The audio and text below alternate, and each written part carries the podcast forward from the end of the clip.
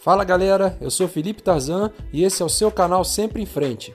Pessoal, no nosso episódio de hoje nós vamos tratar de mobilidade urbana e o nosso convidado para a nossa entrevista será o Paulo César Daniele Araújo, o meu amigo PC lá de Cabo Frio. Não percam, galera, a entrevista tá super legal.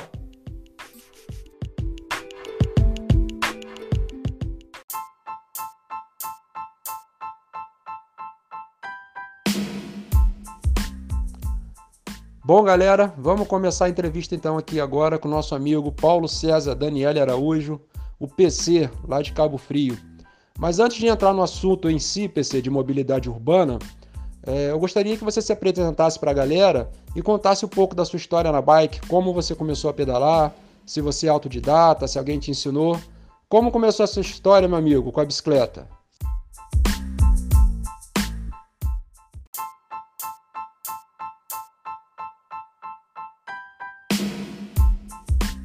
Olá, Felipe. Olá, amigos que nos ouvem.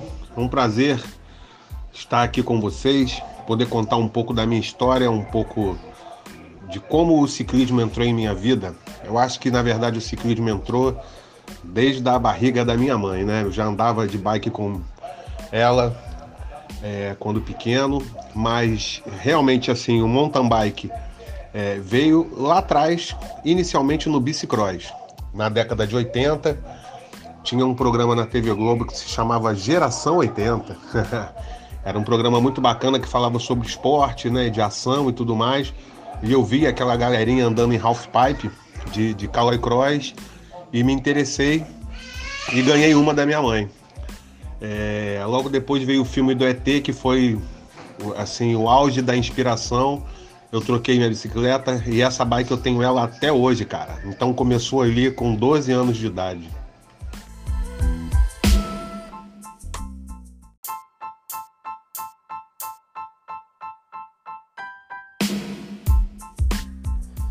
É verdade, PC. É, esse filme ET, eu acho que ele incentivou muita gente a pedalar. Inclusive eu, principalmente naquela cena que eles estão fugindo e que a bicicleta passa assim na frente da lua voando, né? Pô, aquilo lá ficava amarradão naquilo, cara. E aquilo dava maior vontade de pegar a bicicleta e dar uma volta pela rua. Acho que isso incentivou muita gente também a querer ter uma bicicletinha. É, mas, meu amigo, me diz uma coisa.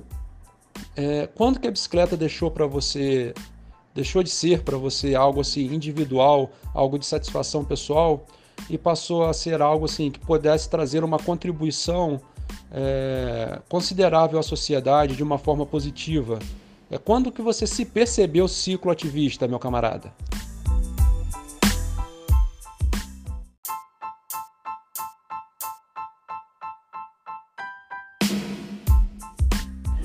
Felipe, é, no fundo, no fundo, eu sempre tive isso no meu sangue, né?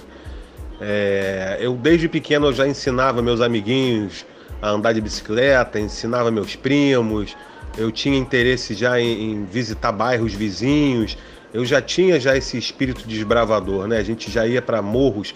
Eu era lá, eu morava em Niterói, a gente tinha uma pista lá chamada Novo Hotel, que é um platô que tem lá, cara, atrás do, do bairro da Boa Viagem onde a gente tinha um visual incrível para a Baía de Guanabara e lá nós criamos uma pista de bicicross. Então ali nós juntamos assim, naquela época a gente tinha mais de 100, centenas de crianças, 200 crianças né, e adolescentes que invadiam o novo hotel. A pracinha de Caraí, que era em frente ao cinema ali na praia de Caraí, nós dominamos a pracinha, cara. Que ela depois só voltou a ser pracinha porque o bicicross foi perdendo esse volume de, de atletas, né? Mas até então nós dominamos lá, os bancos viraram rampa, a gente, cara, foi muito bacana. Então ali é, a gente já era ativista com a bike. E o cicloturismo veio quando a gente passou a entender que a gente podia também preservar a natureza, tinha essa parte de tirar fotografias, tinha a parte de fazer visitas em amigos que moravam em bairro distante. Então, assim foi criando dentro da gente nesse espírito de, de, de do cicloturismo, e num todo. Era muito bom, cara, era muito bom. Ali começou tudo. E mais à frente veio a história com o mountain bike, né? Já foi na, na década de 90, por aí, finalzinho dos anos 90.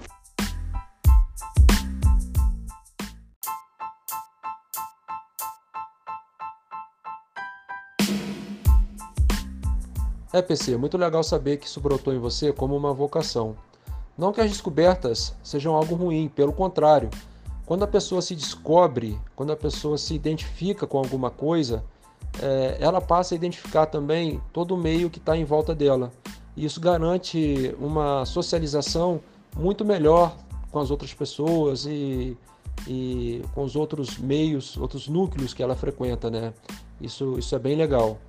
Mas a vocação, ela tem uma peculiaridade porque é algo que se desenvolve com você, com a sua personalidade. Você tem isso desde criança. E acredito que isso seja um facilitador para que todas as coisas que você queira fazer dentro de um determinado assunto, que o nosso assunto aqui é o ciclismo, é, torne-se uma coisa mais natural, mais fácil de entender e mais fácil de se desenvolver junto com a gente. É, mas vamos lá, galera, vamos lá começar nosso assunto sobre mobilidade urbana. Então, pessoal, mobilidade urbana são as condições que garantem a nós seres humanos é, nos locomover entre as zonas da cidade. Hoje em dia, os transportes mais utilizados no Brasil são os carros particulares né, e ônibus, barcos e trens, e outros mais que possam existir. Frente a isso, PC, você disse que você é natural de Niterói. É, em relação à bike, você vê alguma diferença, alguma evolução é, nesse quadro de mobilidade urbana, tanto em Niterói quanto em Cabo Frio, é, de acordo com a, a, a, com a visão que você tinha lá atrás, lá como você falou nos anos 80 e hoje nos dias atuais?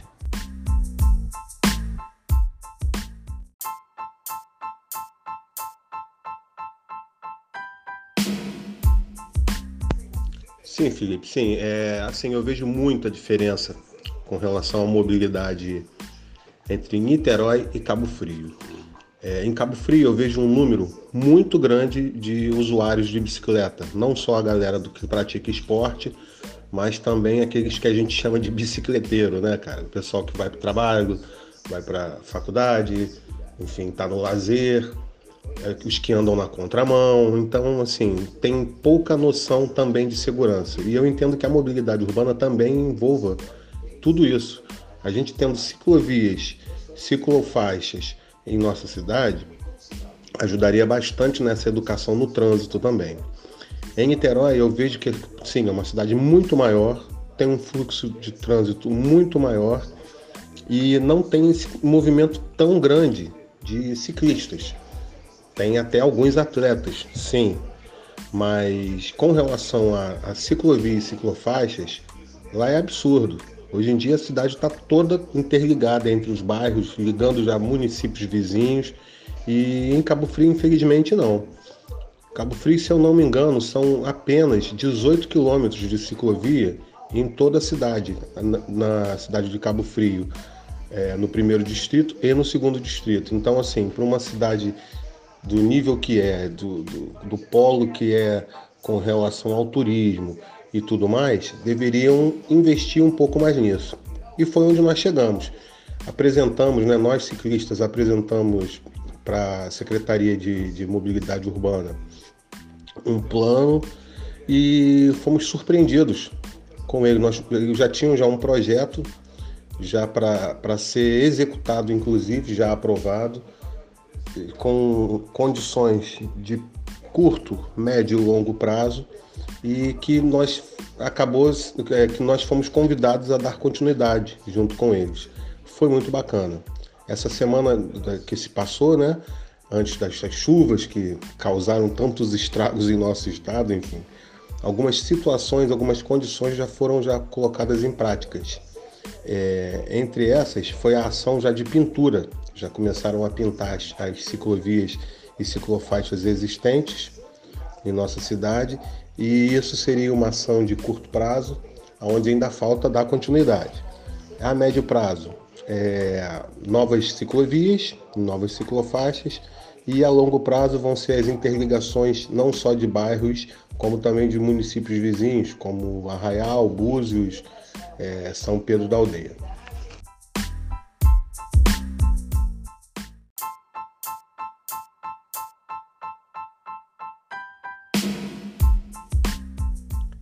Pô, que interessante, PC, vocês já chegarem e ter um projeto elaborado já pelo poder público. É, mas dentro desse projeto, PC, quando vocês chegaram, é, vocês tiveram que fazer algumas mudanças em algum aspecto? Ou vocês só acrescentaram novas ideias e, e, e novas possibilidades ao projeto que já estava sendo elaborado pelo poder público? Como é que foi essa, essa interação com esse projeto e esse, o entendimento de melhorias que precisavam ser feitas aí na cidade de Cabo Frio?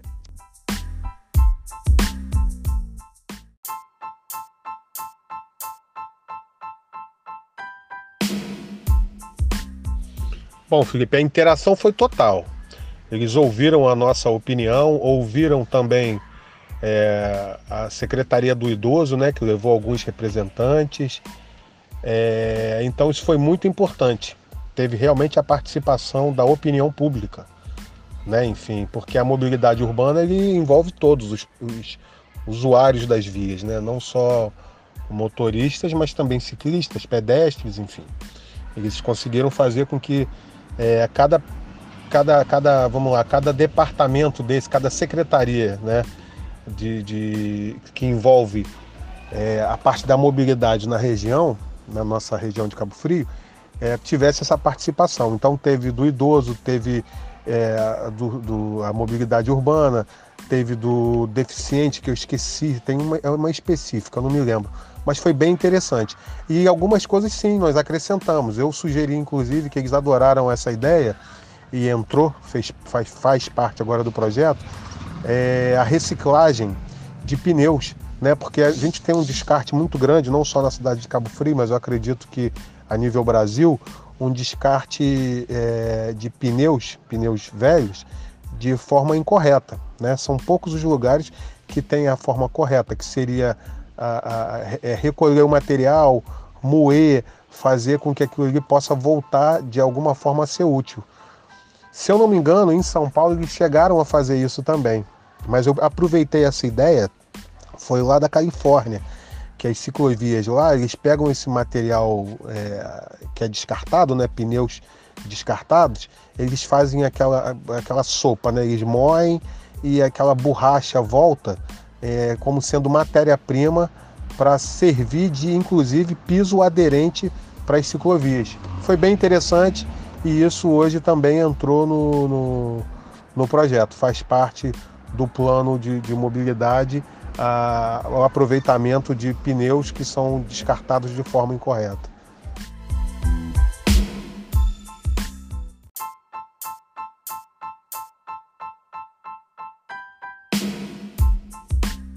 Pô, PC, muito legal, cara, esse projeto de reciclagem de pneus. Passa a ser também um programa de mobilidade sustentável, né? Que inclusive é o que dá nome ao nosso programa aqui de campus, Mobilidade Sustentável. Só que aqui a gente está fazendo um reflorestamento, né? A gente está plantando árvores na ciclovia de médio porte para que as raízes não levantem o asfalto da ciclovia e também possa fornecer sombra né, ao ciclista nos horários mais quentes e filtrar também os gases tóxicos que são emitidos pelos carros. É, essa é a nossa, é a nossa parte ecológica, né? digamos assim, no, no nosso programa aqui de mobilidade. É, frente a isso, PC, a pergunta que eu vou te fazer é o seguinte: nesse projeto aqui de campus, é, ao longo de algumas ciclovias, vamos, o poder público ele vai conceder à iniciativa privada a administração de alguns bicicletários para que o pessoal possa deixar a bicicleta e trabalhar e fazer seus afazeres diários. Né? É, onde tem estacionamento de carros, é, os, os, donos do estacionamento eles terão que destinar 10% das vagas, por lei, né, que já foi aprovada aqui pela Câmara de Vereadores, para bicicletas. Entendeu? Vocês, no projeto de vocês aí de Cabo Frio, você, vocês têm alguma perspectiva nesse sentido de criar bicicletários ou de fazer uma lei parecida como essa dos estacionamentos que temos aqui em Campos?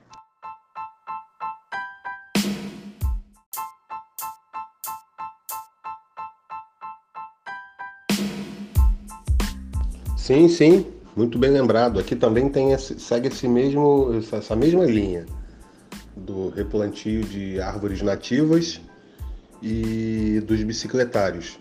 Inclusive para futuramente também ter o aluguel né, da bike, igual tem na, no Rio de Janeiro, em grandes capitais, as bicicletas para aluguel para o turismo. É, já estão em contato já com com grandes bancos, né, que são os, os financiadores desse projeto da, da bike. E essa questão da vaga também. É, destinar uma, 10% da vaga para vagas para bicicleta, que teoricamente é uma vaga de carro onde eles fazem os bicicletários, né? Então esse aí já seria médio e longo prazo. E vou além, tem também em alguns pontos estratégicos, pontos comerciais, a construção de banheiros, banheiros é, fixos, não, não, aqueles químicos, e bebedouros. Bom, realmente se isso aí de fato acontecer, vai ser muito bom, né? É, até porque Cabo Frio é uma cidade turística e vai ser assim, de suma importância a gente ter mais esse, esse é, aparato para poder oferecer né, para os nossos turistas. E não só para os munícipes também, né, cara? Isso é muito importante. Estamos torcendo para a conclusão desse projeto, que eles deram um prazo máximo de 10 anos.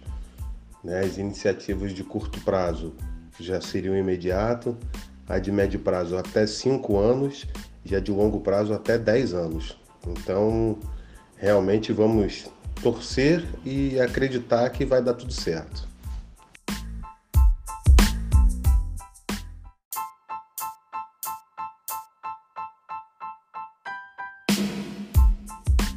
PC, eu tenho acompanhado pelos noticiários aqui de Campos é, uma discussão que vocês estão tendo em Cabo Frio, que é a convivência entre ciclistas e motoristas sobre a ponte Feliciano Sodré. Para quem não conhece Cabo Frio, pessoal, a ponte Feliciano Sodré ela está sobre o canal do Itajuru e une as duas partes das cidades que são divididas pelo canal. Em que pé está essa discussão, PC? Como é que vocês estão visando garantir essa melhor convivência entre ciclistas e motoristas sobre a ponte?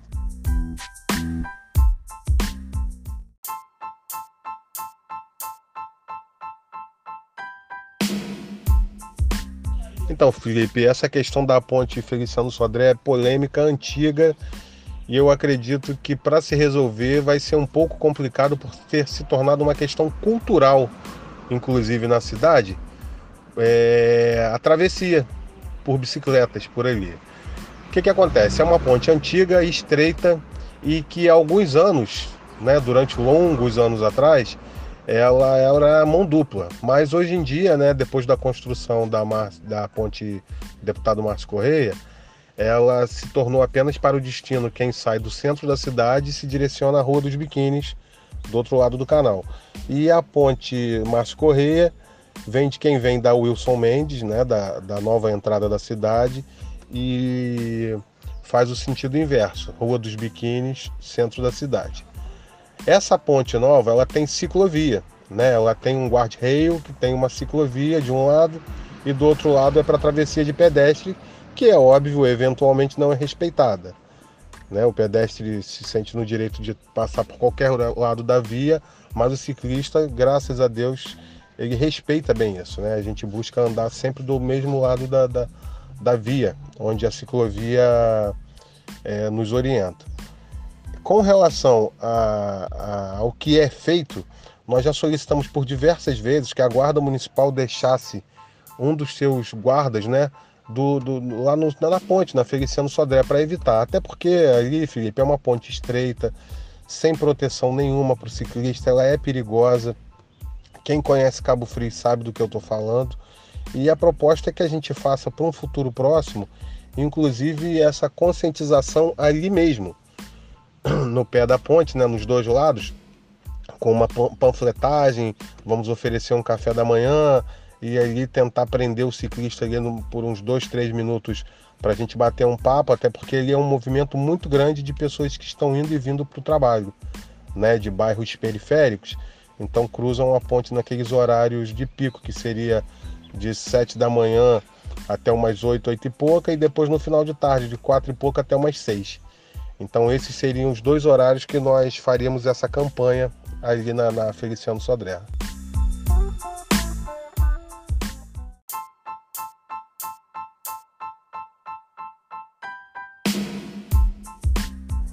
É, exatamente, cara. É, numa dessas idas minhas a Cabo Frio para fazer alguns pedaços por aí, pela região dos lagos, eu e a Carla nós fomos até a ponte Feliciano Sodré.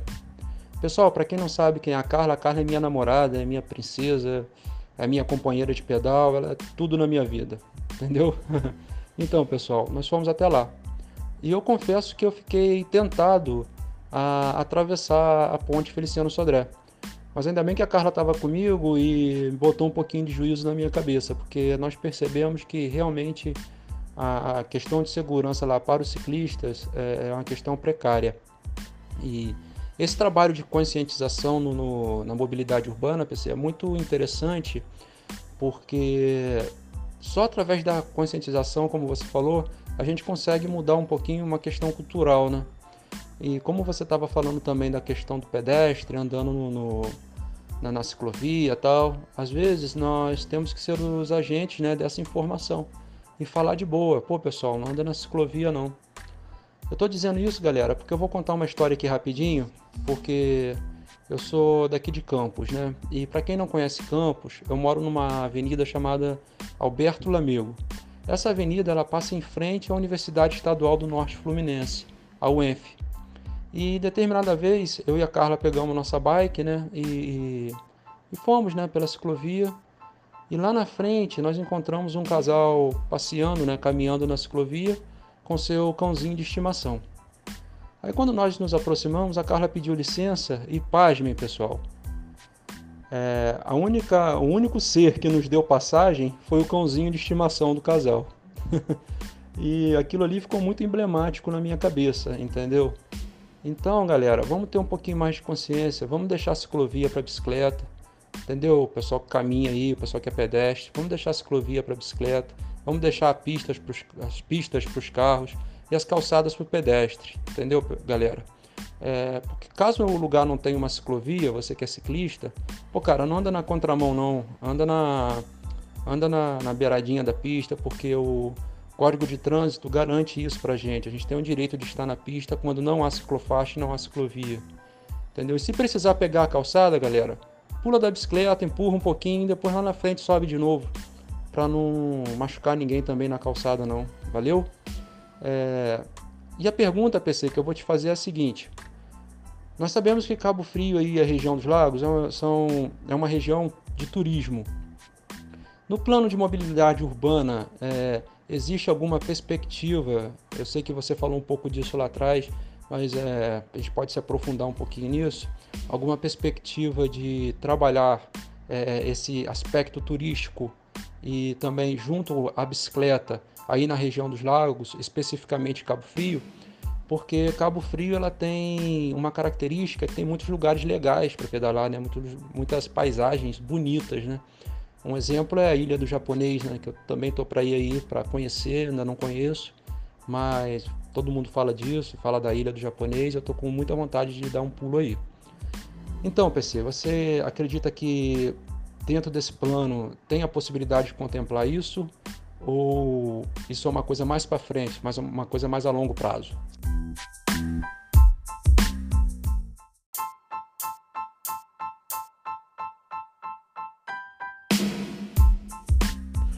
Sim, Felipe, é... há possibilidade sim.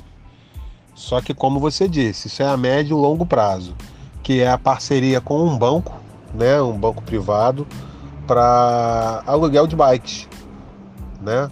Não sei se vai ser o Itaú, como é no Rio de Janeiro, ou se estão buscando outras parcerias, porque isso não nos foi passado à instituição. Mas que eles já estavam já, né, enfim, alinhando isso aí, né? Isso para essa parte turística que eu digo, vamos lá, do turismo aberto, né? Mas do turismo que nós podemos ajudar, que é a forma com que eu sempre faço com relação ao cicloturismo, de convidar amigos de outras cidades, de trazer pessoas, né, como é da, exatamente é, são vocês, né, pessoas que têm algum tipo de deficiência, para a gente poder fazer um pedal bacana aqui, inclusivo, é, isso aí já faz parte, sempre fará parte do meu plano de mobilidade. Né? Então, assim, na verdade, o plano de mobilidade urbana da nossa cidade vai nos ajudar muito, vai contribuir muito para que o nosso trabalho tenha mais eficácia. Né? Mas quanto ao município, a parte que eles nos prometeram, né? Na verdade, prometeram para os munícipes e para, para a cidade, seria essa parceria com os bancos. E com relação, cara, essa galera que caminha na ciclovia, isso aí também é um câncer. É incrível como eu vejo isso acontecer aqui. Eu vejo isso acontecer é, lá em Niterói, onde a gente costuma pedalar muito. E o que me deixou mais é, abismado de ver foi quando nós fizemos o passeio na ciclovia do Rio de Janeiro, que foi inclusive a, a, uma semana antes da ciclovia Tim Maia cair. Nós fomos lá, né? Fizemos um passeio com 200 atletas, levamos 200 ciclistas para que a gente pudesse conhecer aquela nova orla lá, né? Como que estava ficando, enfim. E cara, é incrível como que na, ao longo da, da, da ciclovia tinham faixas pintadas, né? Símbolos pintados assim de dê preferência ao pedestre. Então quer dizer, aquilo ali, cara, me causou estranheza por dois motivos. Um, porque é ciclovia. E o outro, que na ciclovia você dá preferência ao pedestre. Então quer dizer, não entendi nada. E é claro, consequentemente, né, amigo? Por ali nós estarmos em, em, em condições de bairros que fazem fronteiras com algumas favelas. Cara, o que a gente mais viu foi aquela molecada da favela ali do Vidigal, ali de São Conrado, fazendo questão de andar no meio da ciclovia, no meio da, da assim, né? Não querendo sair da frente das bicicletas e mandando a gente, ó, vai lendo as placas, ó. Nós temos prioridade, nós temos prioridade. Então, quer dizer, o que era para ajudar a eles se tornou sendo uma ferramenta para nós perdermos o nosso direito da ciclovia. É até estranho eu falar, mas que bom que aquilo lá caiu, né? Porque agora de uma próxima oportunidade que a Prefeitura do Rio de Janeiro investir nisso, seja investido também numa pista de passeio para eles e também de corrida. Eu penso que todos têm direito, mas desde que todos tenham direito respeitando o direito do próximo. Não é isso?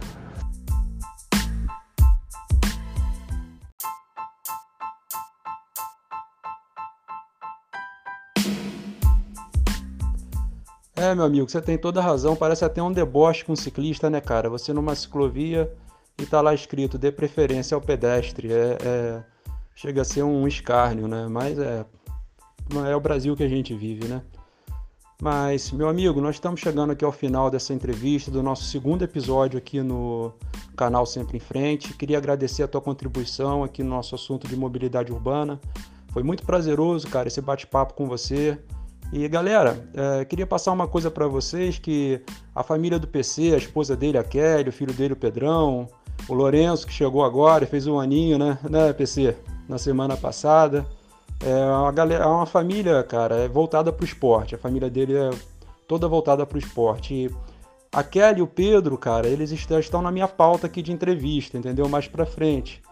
Aí, PC, eu acho que ninguém mais embasado do que você, né, para falar dessa galera aí, para dar o spoiler aí das próximas entrevistas. Então, PC, fala um pouquinho da tua turma aí, é, é, apresenta eles aí para a galera, que mais para frente a gente vai fazer um, uma entrevista com eles também. E isso aí, cara. Muito obrigado. Um grande abraço a todos vocês aí de Cabo Frio. Espero que o programa tenha sido proveitoso para todos aqueles que escutaram. Beleza, galera? Vai lá, PC, é contigo.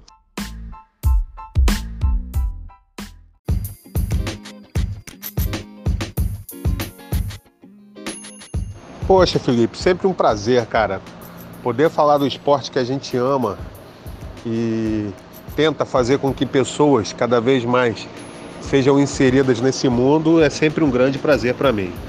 É, realmente eu tenho um grande orgulho de ter a minha família toda inserida no esporte, né? É, o Pedro hoje tem 12 anos de idade, ele é o atual campeão estadual de mountain bike, né, 2018, ele lidera o ranking 2019 e também é atleta do triatlon. Ele é também é campeão estadual 2018 de duatlon. Ele é o vice-campeão estadual de aquatlon e o terceiro no brasileiro de triatlon 2018. No atual ano 2019 ele lidera o ranking de duatlon. Aquatlon ele ainda não correu nenhuma prova esse ano, né? já teve uma prova, mas ele, tava, ele deu preferência para o mountain bike, para ele poder não perder o ranking. E correu agora no dia 5 de maio, correu a primeira etapa do brasileiro de triatlon lá em Florianópolis. ficando também em terceiro lugar. Primeiro lugar ficou um atleta de São Paulo, em segundo lugar um atleta de Santa Catarina, lá local, e em terceiro lugar representando o Rio de Janeiro, o Pedro, meu filho. Isso é muito bacana. A Kelly, a minha esposa, ela é atleta também do mountain bike na categoria XCM. Ela gosta muito de pedal em distância, né? E agora ela participou da prova Audax. Para quem não sabe, a prova Audax é uma prova da França, né? E ela roda o mundo com essas, com essas competições em distância. E a etapa Audax aqui no Rio de Janeiro teve uma passagem pela região dos lagos de 300k e a participação dela foi em 100k, né? Ela foi a primeira prova que ela fez nessa, nessa modalidade, ficou muito feliz, com promessas de fazer outros pedais. Vale lembrar, como você falou do Lorenzo, ele está com um aninho, então ele está voltando agora para os pedais, né? É, e já, de cara ela já começou treinando forte para poder fazer essa prova do Audax e se saiu muito bem. Foi muito bacana. Ela fez, é por tempo, né, cara? É uma prova que você compete contra você mesmo. Ela fez uma prova em 4 horas e 48 minutos, se eu não me engano que ela tinha até 7 horas para fazer. Então eles fizeram num tempo muito bom. E o Pedro foi junto com ela. Pedro automaticamente se tornou o atleta mais jovem que se tem, que se tem entendimento dentro da prova Audax a fazer essa prova, aos 12 anos de idade. Então quer dizer, ele foi o atleta mais jovem, mas fazendo, mais uma vez fazendo história, né, cara, o Pedro. E fez o mesmo tempo que a mãe. Os dois chegaram juntos, medalharam juntos, foi muito bacana o finish deles. Foi bem emocionante, principalmente para mim. Eu acompanhei eles, que a gente não pode, né? Quem está de fora não pode dar apoio, nenhum tipo de suporte, mas eu os acompanhei em alguns momentos, eu ia fazendo as fotos, ia contando a história deles e foi muito bacana para mim poder documentar isso e ter essa parte da história do ciclismo deles arquivado para gente, né? E cara, espero que realmente você tenha é, a oportunidade de fazer uma entrevista com eles, que eles têm bastante coisas a dizer para vocês, né, para todos nós. E eu digo para todos que nos ouvem que pratique esporte, viva com saúde, durma cedo, acorde cedo e principalmente uma boa alimentação, porque nós estamos num esporte onde a amizade prevalece e isso é o que nos leva para frente. É verdadeiramente a corrente do bem. Obrigado pela oportunidade dessa entrevista, de poder falar um pouco né, sobre o nosso esporte. E eu quero ter o prazer e a oportunidade de tê-los aqui em Cabo Frio para a gente poder fazer um, um, passeio bacana, um cicloturismo e principalmente levá-los a conhecer a Ilha do Japonês, algumas trilhas bacanas que a gente tem ali na, no Peró, na Praia das Conchas e muitas outras que a gente tem aqui pela região, não só de Cabo Frio, mas Arraial e Búzios também. Eu fico por aqui, mais uma vez agradecido e contem sempre comigo. Um grande abraço a todos.